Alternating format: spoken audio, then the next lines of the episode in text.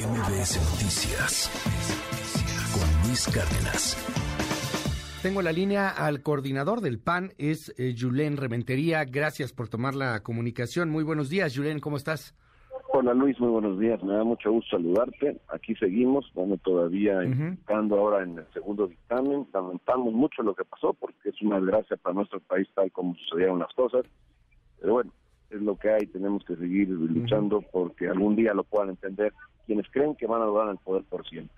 Oye, eh, hoy va a pasar a diputados esto, ¿no? Este, quieren que, este periodo ordinario termine ya con el bloque, con la, con eh, el plan B autorizado.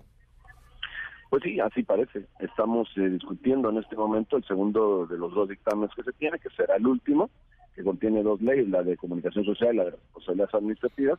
Los otros ya pasaron y bueno, pues este, esperemos a ver qué se logran. Te pareciera que no gran cosa porque no están dispuestos a escuchar nada, no están dispuestos a transigir en nada, simplemente están obedeciendo lo que les mandan a hacer, justamente porque ni ellos mismos creen en lo que están votando. Muchos de ellos ni siquiera creen en lo que están votando, pero pues están obedeciendo y al final es lo que les sirve al gobierno tener pues senadores, senadoras, en este caso, obedientes, que más, más que legislar lo que hacen es simplemente actuar según se los mandan.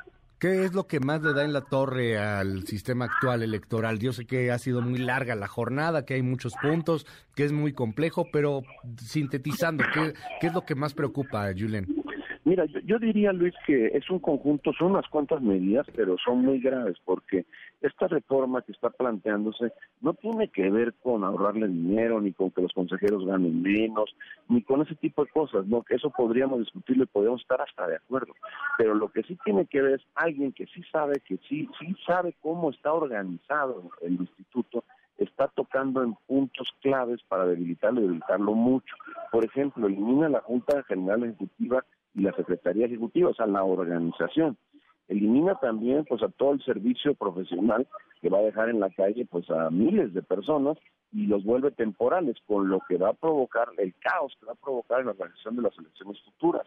Le elimina también la, comisión de quejas y denuncias del instituto, también pues eh, destruye las áreas operativas de autonomía presupuestal y la facultad para fiscalizar y para sancionar. Imagínate nada más, o sea, no va a haber qué, qué autoridad te pueda fiscalizar y sancionar y desaparecen las 300 juntas digitales que se encargaban de todo esto.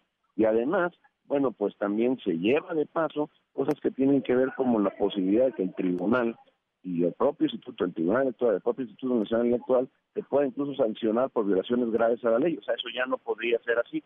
Entonces, bueno, lo que estamos hablando es que con tiros de presión muy puntuales, están destruyendo la seguridad, la fortaleza que tenía el INE para poder controlar los excesos de quienes participan. Y que no estoy señalando ningún partido individual.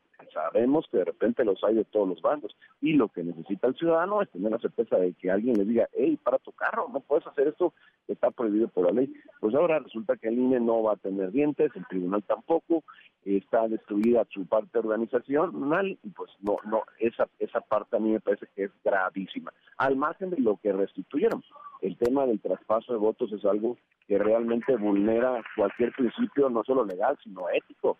O sea, como que de repente a través de un convenio, yo que no tengo votos, me voy a agenciar para poder tener pues vida eterna como partido, pues eso no puede ser. Eso, por supuesto, no podría caminar y lo restituyeron. Se había aprobado en diputados. El propio presidente de la República dijo que no estaba de acuerdo con eso.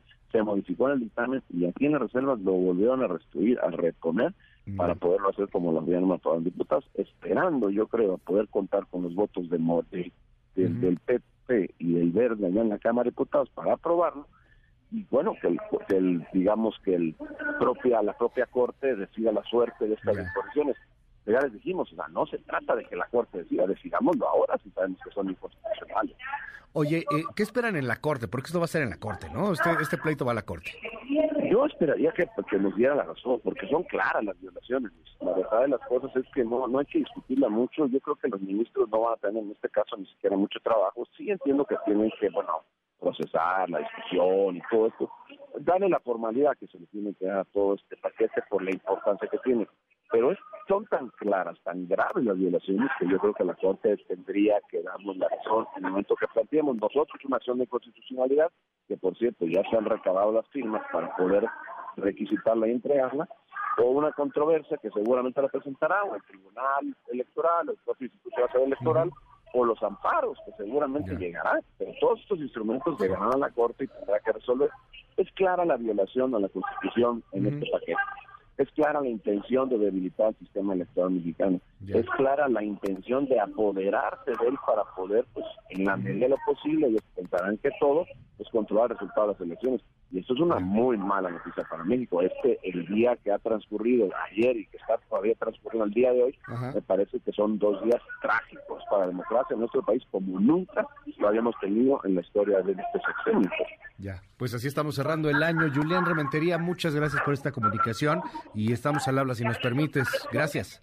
Con muchísimo gusto, Luis. Me da mucho saludarte un saludo a todos los auditores. Muy buenos. MBS Noticias Cárdenas.